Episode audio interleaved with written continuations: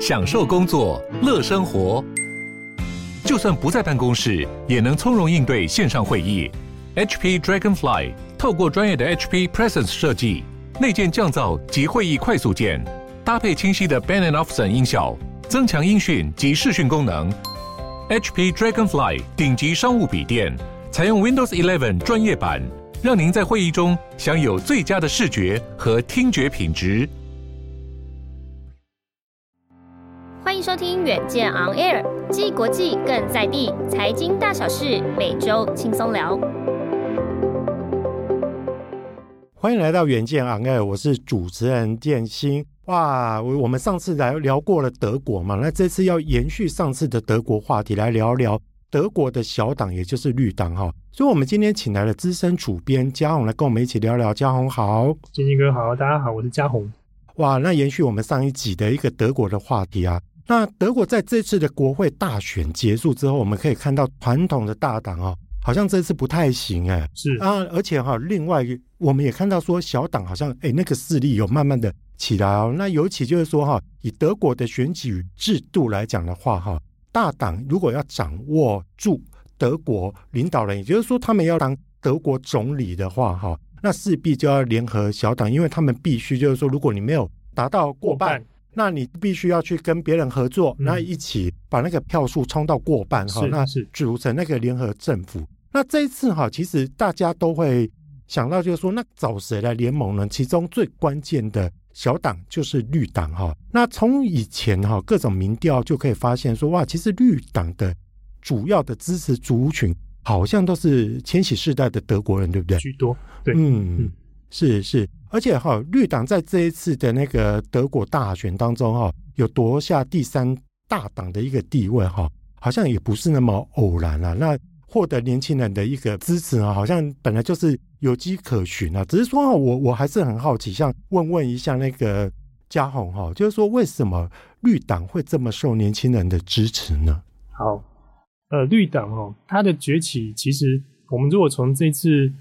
选举来看是有点突然，但是其实他在二零一九年，我只想知道我们欧盟有一个欧欧洲议会选举，就是各国推派在那个斯特拉斯堡的那个欧盟欧盟议会里面去质询。那他其实，在二零一九年的那个选举，他就已经有非常多的欧洲选民支持。这一方面跟刚刚学长提到的千禧世代的选票有关，二方面也跟欧洲现在整个在走的那个绿能政策也有关系。所以，其实绿党我们在这边。比较称呼它是相小党是相对的概念，其实它慢慢的茁壮，它不一定可能以后会变成大党，也不一定，但是它的力量的确是慢慢在在增长。然后再加上之前那个瑞典气候少女叫董贝里，她在那个发起周五为未来而战的环保运动之后，响应最热烈的除了瑞典本国之外，第二个就是德国，因为他们觉得这个女生好有 guts。就是我要支持他，虽然说不读书，我们不鼓励了，但是他不去上学是为了希望人民来大家重视那个气候变迁的这个议题。他甚至到联合国去，然后就当着现任秘书长的面去去演说，还瞪他，那个照片还蛮经典，对，可见他的那个做这件事情的那个决心多大了。然后呢，我们回到德国，除了绿党本身受到千禧选民支持，跟整个欧洲重视绿能的氛围之外，那其实另外两个党，其实我们应该说，他其实也有点忽略这次这么多的年轻选民，有点辜负他们的期望。包括像社民党，他们的那个这次的政见呢，还是着重在退休金，就是这些千禧世代的爸爸妈妈，甚至阿公阿嬷。那另外一个基民盟则聚焦在税改。那他们的诉求都没有错，那他们也都打安全牌没有错，但是他们可能也忽略了。德国在选票结构上的世代交替的那个一个一个现状，所以基民盟跟社民党的诉求对象年纪比较大，相对的这些年轻选民找不到他们的依附点，想说，哎，那我要支持谁？再加上梅克尔已经不是我们的总理了，他们这次其实还蛮失落的，就是在梅克尔离开之后，他们其实不太知道要投给谁。那绿党这个这个这个诉求，然后又符合他们现在就是需要你也知道现在。很多不管是德国啦，各国的年轻人都有自媒体的状况之下，他们对于自己的意见表达是非常踊跃、非常有、非常有有自信的。好，然后而且是一个习惯，所以他们在找到自己的那个绿党的依附点之后，他们就大量的去支持绿党，然后绿党也趁机崛起。这是这次德国大选我们看到一个还蛮特殊的现象。那讲到绿党啊，我们就必须提他一个比较特殊的人物。绿党成立四十年，然后这个党他们有两个党魁，很特别。一个党魁男生，一个党魁女生，他们是共治，是。就是两个轮流当党魁，这是他们的特殊体制了。但是那个女生呃的崛起，一方面可能也跟呃他们大家在怀念梅克尔的一个妈妈的形象有关系，另外一个也是这个的确这个那个 Baerbock，他的确也是一也是蛮蛮蛮有蛮特殊的，就有一个投射的一个感觉就，就是就是整个投射过去。然后那个那个他跟绿党同年纪。就是绿党创的时候，他在他出生那一年，啊、然后他呃一九八零年出生，然后呃他后来进到政坛之后，他完全不掩饰他要那个争取绿党党魁的一个地位，是是是，对。所以说也不谦虚啦，这就是说直接就就表露无遗，不会不会不会，他他很大方的说，我我就是要当党主席，然后他一路这样努力啊，他还当过德国国会是友台小组的成员，跟学长分享一下。这个国会外交啊，在尤其台湾那时候，一九七一退出联合国，然后诶今天刚好是五十周年。然后呃，在一九七九年的时候，我们跟美国断交之后，那时候我们就想说，如果没有办法跟行政部门有任何往来，我们就跟立法部门有往来。从那时候开始，前夫去规划这个国会外交，然后在不管是国际组织或是各国都有个友台小组，就是既然我们没有办法跟行政呃，部门有联系的话，我们就去着力立法，立法那个部门这个方向。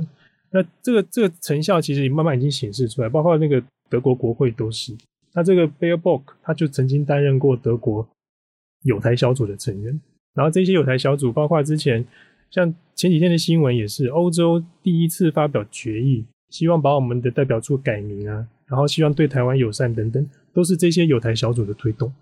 哇，可见真的政治哈跟选举是一个非常微妙的一个关系啊。就是说，其实，在政党当中啊，他们可以有不同的一个主张，呃，也也有一个不同的价值取向。那可是呢，要获得选票的时候，其实就要必须要去研究那个选民的结构了。那那绿党大概也是这样的一个关系啊。其实哈，我们要说基民党也好，或者是说社民党也好，或自民党也好。其实哈，呃，我们不能说哪一个人的价值主张是错或价值选项是错的。可是哈，呃，绿党刚好就有抓住年轻选民的这一块啊，这一块其实会比较值得台湾注意的哈。那尤其台湾这几年哈，在年轻选民上面，其实对环保议题还有对绿能这个议题也是比较关心的。那这一点好像跟台湾又比较亲近一点。那刚刚嘉宏提到一个，我觉得非常有趣，就是说我们虽然哈，我们一直我们退出联合国之后，好像在国际上是孤立的，可是哈，我们在行政部门走不通，我们在立法部门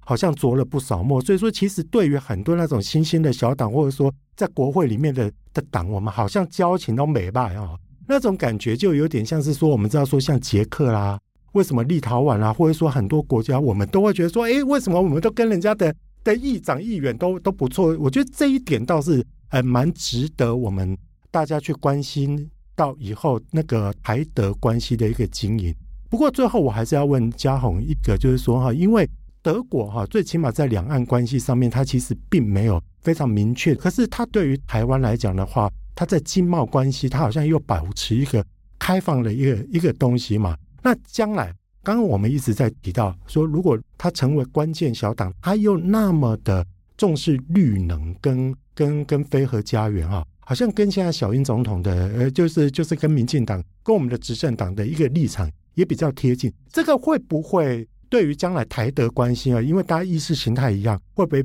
大家会比较在一个同样的调性上，那关系会越来越 close 呢？对，我不敢确定关系会不会更 close，但至少合作的契机会多一些。就是例如像学长刚刚提到，呃，目前蔡总统的那个非核家园，然后他推动了很久。那德国在欧洲其实他也是推动绿能非常大力的一个，可以算是火车头了。然后二零一一年，我不知道学长有没有印象，十年前三一一的福岛核灾，那次的那个梅克尔是亲自在电视上看到转播。他一看到转播，就转头跟那个他的幕僚说：“这太可怕了，我们一定要阻止这件事情。”从那时候开始，德国就开始呃一连串的那个绿能啊，然后非核灭核等等，他们走到现在十年了。他根据一个统计数据是，他们目前呃绿能的总发电量占了他们全国的百分之四十。这是一个非常非常了不起的一个成就，就是在这十年来，他们推动非核推动的非常的呃成功。那再再加上我们成效啊，成效非常好。其实，因为在这十年内，它的那个发电量可以占到百分之四十趴，这这其实真的不容易。但是他们德国本身内部对于他们一些受到这一次呃有关推动非核然后绿能受到呃一些比较可能有一些损失的厂商。国家也是提列一些预算来补偿，这个我觉得他们也做得非常好。就是一方面我提倡这个东西，一方面我去补偿你受损失的部分，所以这个他们的推动的会比较 smooth 一点。那这可能台湾可以借鉴。另外一个是，呃，我们执政党现在目前我们的政府是希望在二零二五年的时候，我们的那个再生能源比例能够到百分之二十了。那根据我之前在访问一位。德国风电的一位董事长，他的看法是说有点困难，但是可以努力看看。对，因为 很多台湾这句话讲的很保守，话中有话哦。是因为其实台湾到目前为止，它的那个能源再生条例刚通过之后，好像后续没有其他太多对于这个事情的琢磨。那所以我们可以由德国的例子来看，就在它可以在十年内把它的再生能源的发电量从原本的零到变四十帕。哇，所以说这是非常有效果，也值得台湾去学学人家怎么做的嘛，是是是是是。再加上如果假设绿党以后成为德国政府的关键角色的话，哦，等于算是说他会在这个政策上琢磨的更深，因为他也是已经进入联合政府了嘛。对，那进入联合政府，他其实会有一些在政策上的主导权，这就是他的政见，当初的竞选政见，他一定要实现它。再加上整个欧洲现在大环境，可能以后不止欧洲，美洲，甚至于比较。呃，先进的东亚国家慢慢都走向绿能的路的话，台湾也非得走这一步不可。再加上下个月的那个联合国 COP 二十六，COP 二六，对、嗯、整个联合那个气那个气候峰会，其实大家现在琢磨越来越多的时候，这个是不可以逃避的议题了。嗯，那与其不能逃避，我们就赶快学习德国的一些优点，我们早点来应应会好一点。是，所以听了嘉宏的一个解析，我们知道说，在后梅克尔时代，哈，其实德国要面临的问题其实很多。首先，在中国的议题上面，哈，我们知道就是说，中国最起码现在还是一个制造大国了。那是，其实德国想要走的路线，它又跟 跟澳洲或者是跟日本，哈，还有跟英国要走的路线比较不一样。他他又不想要是完全就是随着美国去起舞，然后他觉得欧盟要有自己的自己的路，自己的一个一个主导权。可是呢，对于对于就是说，我们知道说人权啊这方面的一个普世价值，他好像又必须要跟中国啊要讲一下了哈，是是，没不不可以让他 让他继续讲下经济是脱钩的了。是是是，所以说人权跟跟经济上面的一个处理，我觉得是蛮重要的一个东西哈。可是说到经贸啦，我觉得其实哈呃最近还有包括经贸跟绿能来讲，现在其实大家也是要喊一个价值，就是在于就是说哈，因为零零碳排。还有节能减碳哈，现现在的一个普世价值。可是哈，在这个过程当中，我们看到这一次的欧洲的气荒，也就是天然气荒，还有包括就是说像像在那个中国的缺电跟缺煤，我们都会知道，就是说哈，其实其实像弗里曼他就他在接受那个 Zakaria 的的一个采访，他就有提到，他说哇，这是旧经济的一个反扑。他所谓的旧经济的反扑是什么意思？他说哈，好像我们。忘了，就是说，在这个转型的一个过程当中，哈，那个替代经济、替代能源，如果说没有赶快接轨上来，就会像这次能源荒的一个出现。所以，这个值得台湾去去好好学习。因为如果如果哈德国就像刚刚嘉宏所讲，它可以从零到百分之四十，哈，是用一个比较比较短的一个时间达成的话，我觉得在这一块是值得去去去注意的。另外，德国也要解决一个问题，像现在就是说，大家都把供应链哈从世界工厂的原本的中国要撤到别的地方。可是我们知道说，这次哈，大家过分押宝在越南，对啊，越南就出现了一个问题嘛，因为因为他们他们在在七月到九月的疫情一个大爆发之后，哇，开始他们就就非常多一个禁令。最近我们知道就是说供应链荒。其实跟越南的一个生产出现了问题又又有关系。所以很多人又重新思考，说我那个供应链是不是要从东南亚再撤回去中国，甚至又说在欧盟自己附近的国家去做一个部署。所以说这种种的问题，我觉得都在考验着将来德国新联合政府的一个一个智慧啦。是对，而且而且这这样的一个情况哈，我觉得也是亟待台湾哈。好好的去去观察，说人家怎么做，那以及就是说，将来在新的一个联合政府出来之后，哈，到底台湾跟德国啊是新的契机呢，还是新的障碍？哈，哦，我觉得真的是值得观察。我们今天非常谢谢嘉宏为我们的解析，哈，今天谢谢大家收听我们节目《远见昂爱》，我们下周再见喽，拜拜。